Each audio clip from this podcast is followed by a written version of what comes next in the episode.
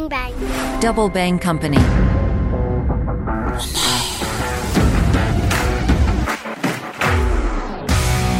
Salut les internautes, mon œil se penche sur le monde de Michel Sasson. Michel Sasson est consultant en innovation, enseignant et conférencier. Ses champs d'expertise sont l'innovation, la complexité et le problem solving. Il enseigne l'innovation à l'école polytechnique, EPITA, EGE Paris Campus Rabat, Orsay et dans cet épisode, vous l'avez compris, on va parler d'innovation. Je suis Rizlan Mathieu, vous écoutez Mon œil. Bonjour Michel. Bonjour Ghislaine. Michel, vous parlez d'inventer de nouvelles ressources face à la complexité et vous parlez de la complexité comme ressource et non comme matrice de contraintes. La complexité est un beau terreau pour innover? Euh, Oui, certainement. On va partir de ce qui se fait euh, de la façon la plus classique euh, en innovation. On confond innovation et créativité. Et très souvent, la créativité, c'est d'avoir des idées. L'innovation, c'est de les mettre en œuvre dans le monde, dans le vrai monde. Et si on part d'un tableau blanc en disant voilà, on a trois idées, ça va être difficile de réussir à les faire entrer dans la réalité. Donc on force, on insiste et on, résiste. On peut faire la chose dans l'autre sens, c'est-à-dire de partir de la réalité, de dire euh, quel est le, le réel, les gens qui travaillent, euh, les lois, euh, l'ensemble des éléments. Et ça, ça permet d'innover. Donc si je reprends une opposition assez classique, c'est que toutes les institutions, les organisations, les entreprises, euh, l'ensemble des institutions euh, fonctionnent sur euh, la répétition, sur le fait de faire mieux tous les jours, un petit peu tous les jours, ce qu'on a déjà fait. Donc on améliore au fur et à mesure. Et de temps en temps, bah, il va falloir innover parce qu'on est arrivé au bout d'un cycle d'amélioration et que là, il est plus possible de continuer comme ça. Le problème, c'est que sur les 20, 30 dernières années, la complexité a augmenté, c'est-à-dire que euh, l'ensemble des éléments sont enchevêtrés. Il n'est plus possible aujourd'hui, quel que soit le sujet, de pouvoir l'aborder sous un seul angle, qui soit euh, technique ou euh, financier, ou éthique, ou marketing. ils sont toujours tous enchevêtrés. Il y a des lois, il y a des règlements, il y a des stratégies, il y a des acteurs, il y a un ensemble d'éléments qui font que il devient de plus en plus difficile d'isoler un élément pour pouvoir être capable de travailler dessus, plus encore d'innover. Donc l'innovation dans la complexité, c'est le fait d'être capable justement d'embrasser un certain nombre de choses pour trouver une seule solution ici et maintenant, pas pour toujours, mais dans ce cadre-là, en utilisant l'ensemble des choses qui sont disponibles, pas comme des contraintes, c'est-à-dire pas en disant ah ben nous on avait une idée sur un tableau blanc et puis on a bien du mal à la mettre en place dans la réalité, mais au contraire comme euh, la possibilité d'utiliser euh, les stratégies des acteurs, euh, l'ensemble des mouvements, des règlements, tout ce qui bouge et tout ce qui est, comme une ressource pour pouvoir euh, faire advenir un nouveau projet. Seriez-vous d'accord avec l'idée de Michel Crozier selon laquelle la société est bloquée? C'était en 70 à la sortie de son livre intitulé La société bloquée. De nos jours, la société est-elle toujours bloquée? Alors, je sais pas si euh, je sais pas si je dirais ça. J'adore Michel Crozier. Je suis sociologue des organisations de formation. Euh, je me reconnais très bien dans euh, son analyse euh, du fait que toutes les organisations rajoutent des règlements et finissent par devenir impossibles à gérer. Alors je ne crois pas qu'elle soit bloquée. Je pense que euh, on a plus une approche aujourd'hui du paraître que du bloqué. Je m'explique finalement, dans une journée de travail, pour la plupart des gens avec lesquels je travaille, mes clients, euh, les collaborateurs, le temps véritablement de création de quelque chose, de travail, comme on le disait avant, euh, où on peut revenir à la maison et raconter à, un enfant de 8 ans simplement ce qu'on fait dans, la vie, ce temps-là, ça m'énuise. On a une activité qui augmente, donc on fait beaucoup, beaucoup de choses. On fait des réunions, des mails, euh, on a beaucoup, beaucoup d'activités, mais le temps qui est dédié au fait de vraiment travailler, au fait d'accomplir quelque chose dans la journée, lui baisse. Donc je pense qu'on est moins dans le phénomène. Il y a toujours du phénomène bureaucratique qui était euh, l'enjeu de, de Crozier, mais euh, on est beaucoup plus dans quelque chose qui tourne à vide que quelque chose qui euh, qui est bloqué. Donc on est voilà, on est plutôt en roue libre que en, bloqué si on prend une image de vélo. Et il s'agit de se réapproprier euh, l'action, il s'agit d'être capable d'obtenir des choses, de faire quelque chose, et pas simplement de faire semblant de faire quelque chose en remplissant des cases et euh, en écrivant des tableaux pour dire ce qu'on va faire dans la journée, puis après en remplissant les cases pour faire ce qu'on avait dit, et finalement produire assez peu. On peut dire que la société a changé de paradigme, notamment à travers l'hyperconnectivité des individus et l'arrivée de l'intelligence artificielle.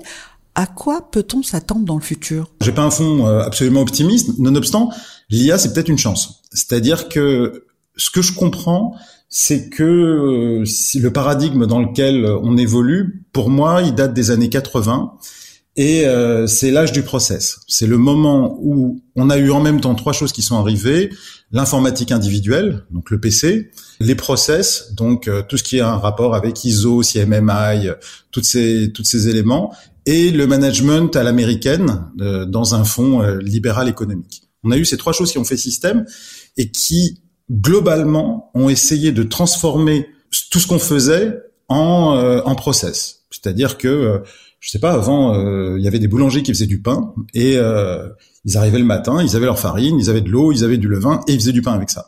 Aujourd'hui, on a un process, c'est-à-dire qu'on a des règles de voici l'ensemble des gestes qu'il faut faire à tel moment, de telle façon, qui vont être contrôlés, vérifiés, et ça fait toujours du pain à la fin. Mais on n'est plus dans la même dans la même logique. Et tout ce qui était de l'activité globalement dans les usines avait été mis en process dans les années 20-30 aux États-Unis, dans les années 50 euh, et à 80 dans le reste du monde avec le taylorisme. Et en fait, on a eu une taylorisation des activités intellectuelles, y compris du commercial qui était terriblement humain et qui est devenu process. Enfin, l'ensemble des activités humaines sont devenues dans nos sociétés des activités qui sont euh, mises en process. La seule certitude que j'ai, c'est que tout ce qui est mis en process sera automatisé. C'est-à-dire que euh, c'est très simple, à un moment donné où on est capable de décrire l'ensemble des étapes d'une action, eh ben cette action peut être faite par un robot, que ce soit un robot physique comme dans les usines automobiles, ou que ce soit un robot logique comme en intelligence artificielle. Quand on est passé de l'ouvrier qui travaillait euh, durement à la chaîne au robot qui a commencé à remplacer cet ouvrier-là, tout le monde s'est félicité. Alors tout le monde, on va être clair, c'était les classes supérieures, c'était les gens qui avaient fait des études, les gens qui étaient dans une position de domination, dirait-on aujourd'hui. Euh, on a trouvé que on libérait euh, de l'intelligence puisque euh, à un moment donné le corps était moins enchaîné. Aujourd'hui, on a exactement le même mouvement sur les positions supérieures, sur le travail de l'architecte, sur le travail du professeur, sur le travail de l'avocat. Donc les professions intellectuelles supérieures sont en train de connaître le même type de révolution. Et alors là, on, a une, une, approche euh, de peur, de crainte, de euh, c'est pas possible, c'est dangereux, c'est affreux tout ça.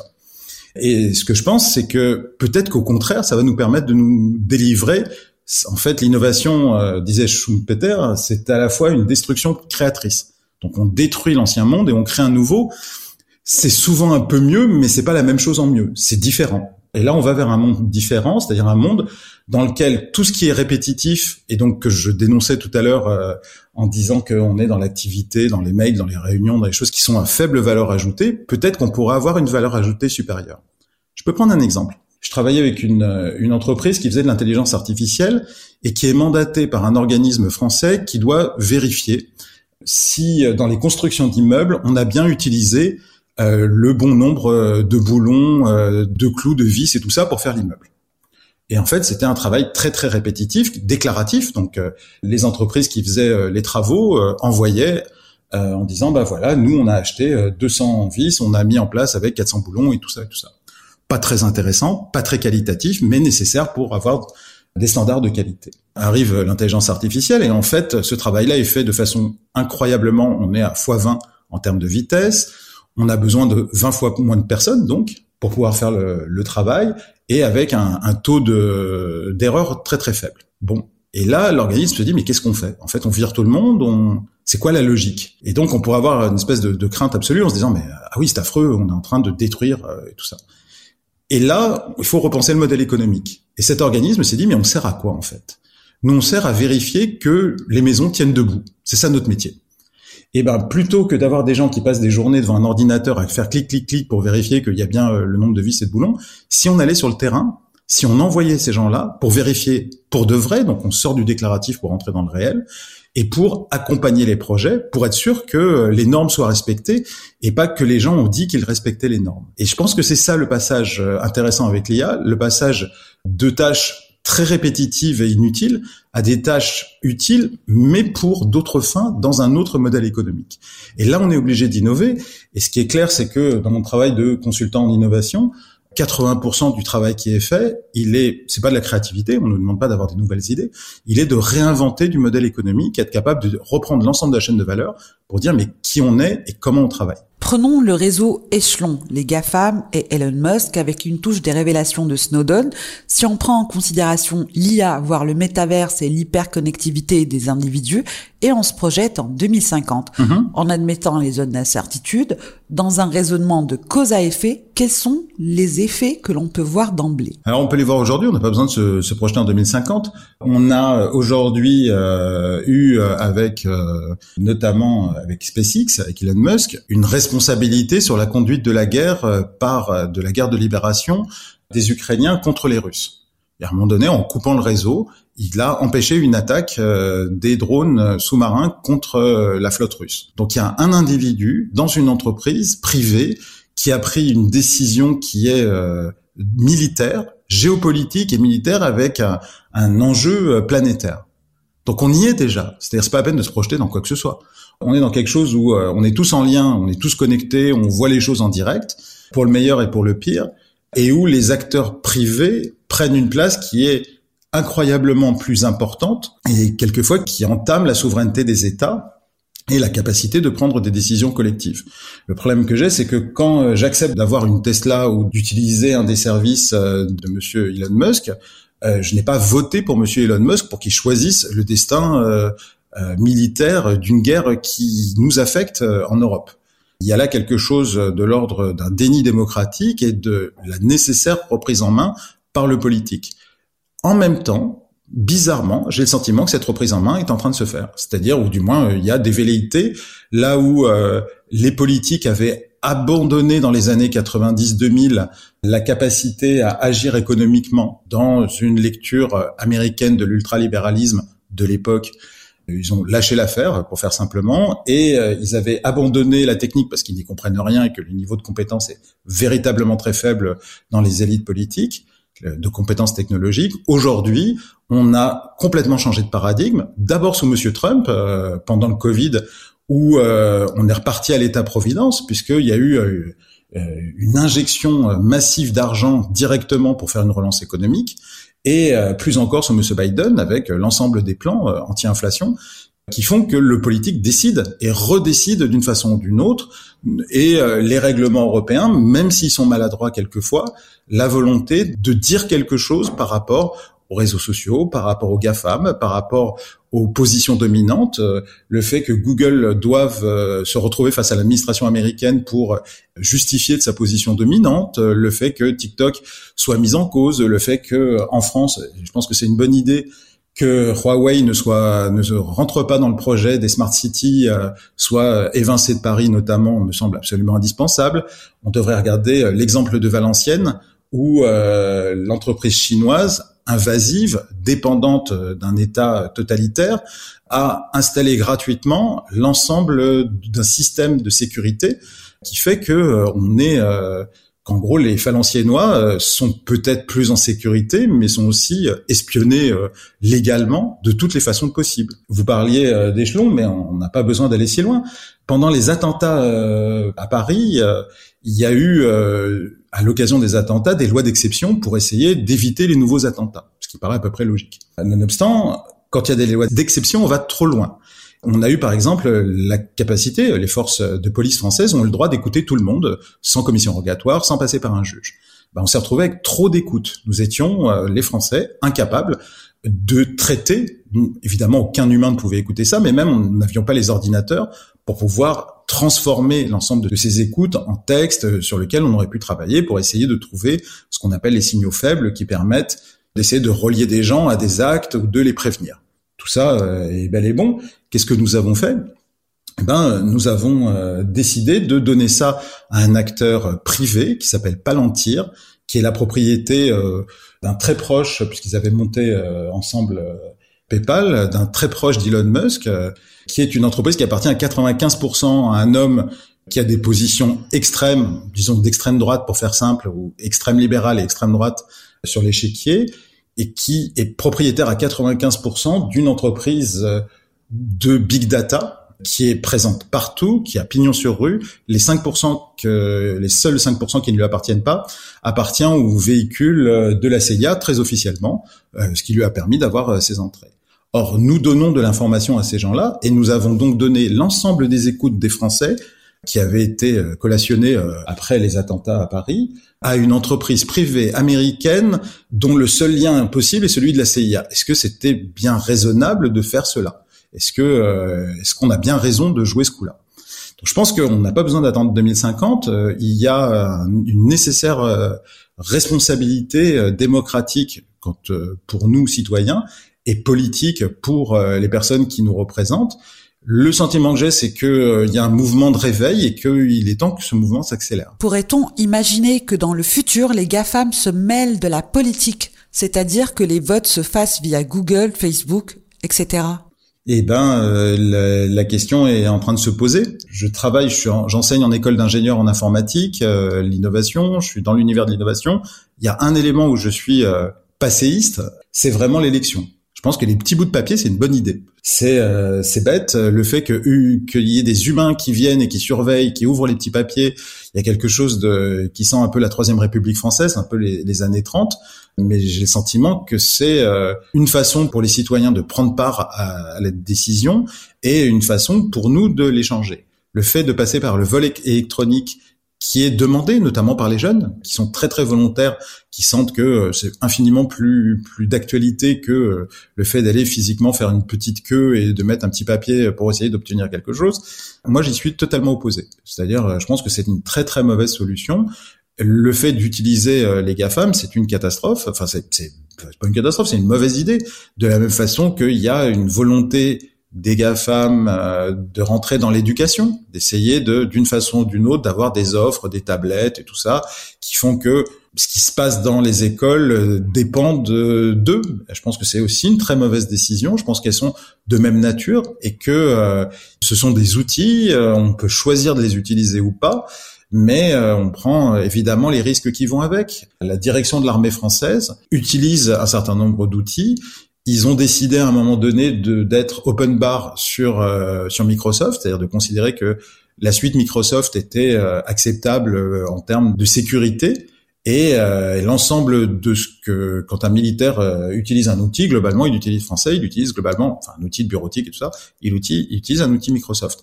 J'ai pas beaucoup mieux à proposer, c'est-à-dire qu'il existe des outils open source, il existe tout ça, mais on a une forme de dépendance à cet endroit-là. Alors à choisir, je préfère être en dépendance avec nos alliés américains, même si on a le droit d'avoir des doutes et de mettre de la distance, que être en dépendance avec des routeurs chinois euh, sur lesquels euh, on, a des intérêts euh, très divergents en ce moment.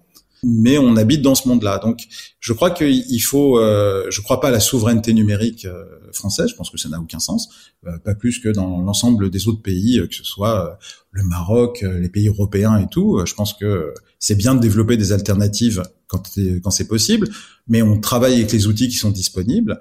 En revanche, un, euh, on n'est pas totalement crédule. Deux, on a le droit de demander des preuves. Trois, on peut choisir avec qui on passe des alliances. Quatre, euh, on peut les discuter, ces alliances. On n'est pas dans un monde de, de, de naïveté, on n'a pas toujours un intérêt convergent, euh, mais euh, typiquement, euh, nous, on va pas utiliser Gmail pour des choses importantes, puisque dans leur clause, ils expliquent, c'est lié à la loi du Patriot Act, que bah euh, ça va être euh, ouvert, parsé en fait, donc euh, lu à la volée par un ordinateur l'ensemble des mails, ce qui fait qu'on a des publicités qui sont proches de ce qu'on s'est raconté. On a dit qu'on avait envie de partir en vacances aux Canaries et tout d'un coup on a une publicité sur les Canaries et sur les voyages aux Canaries. Là c'est pas très grave, voilà c'est pas la grande finesse mais c'est pas très grave. En revanche, est-ce que quand je suis dans un milieu professionnel en train de préparer un contrat important, est-ce que c'est une bonne idée de passer par les GAFAM Non, peut-être pas. On va peut-être au contraire éviter d'utiliser euh, les produits euh, Google, Microsoft et compagnie pour échanger avec euh, avec ses collègues et pour fixer les prix, fixer les prochains rendez-vous et tout ça. Ce serait de bonne politique de travailler comme ça. Vous voulez dire qu'il faut faire comme dans les films et mettre les téléphones dans le micro-ondes avant de parler d'un contrat important? Alors oui, euh, il faut éviter d'appuyer sur le bouton du micro-ondes parce que ça va faire du mal au téléphone. Mais euh, clairement, euh, le téléphone même dans la poche, c'est pas une très bonne idée. Alors, on n'a pas de preuves. C'est-à-dire qu'il y a eu des études qui ont été faites sur sur des mots clés. Moi-même, j'ai joué à, à dire des choses à côté d'un téléphone pour voir si il y avait quelque chose qui se passait et tout ça. Mais ces outils nous donnent une véritable facilité. La contrepartie, c'est qu'elles ouvrent la porte savoir ce qu'on fait et ce qu'on dit, il y a quelque chose qui a changé dans, dans notre monde, c'est que euh, la notion d'intimité est en train d'expirer. Donc, euh, il y avait un, un, très bon livre euh, qui avait été écrit par un Français qui disait est-ce que alors je sais plus ce que c'est, c'était privacy, mais j'arrive plus à trouver le mot en français. Est-ce que l'intimité, en gros, est un problème de vieux con. Et le Manac, c'est un, un, brillant euh, journaliste français, faisait une étude et il faisait une comparaison. Il disait finalement, est-ce que le fait d'avoir une vie privée, ça doit être la vie privée est-elle un problème de vieux con.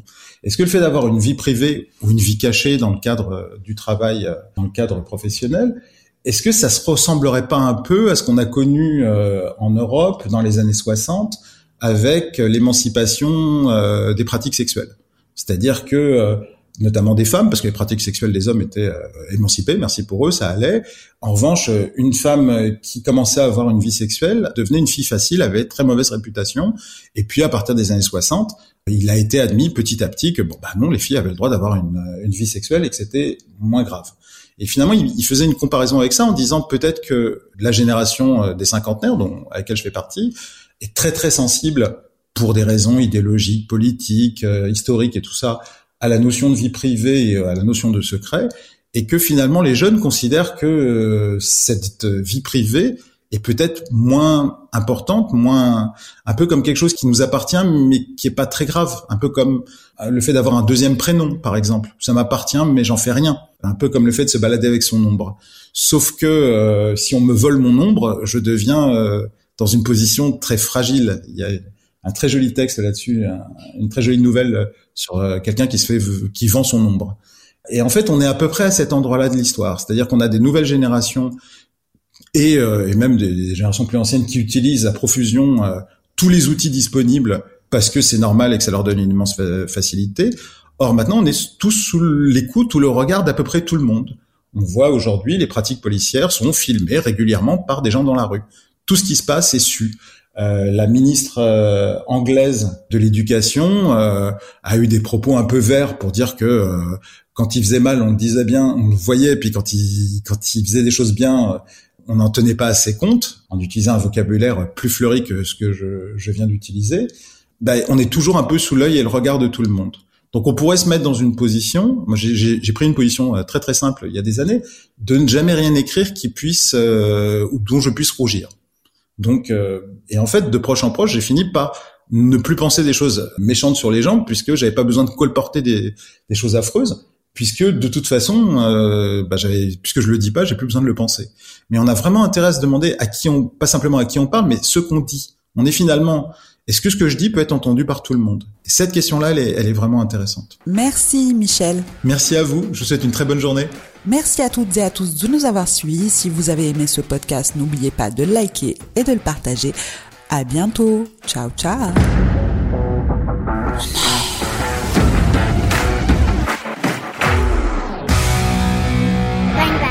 Double Bang Company.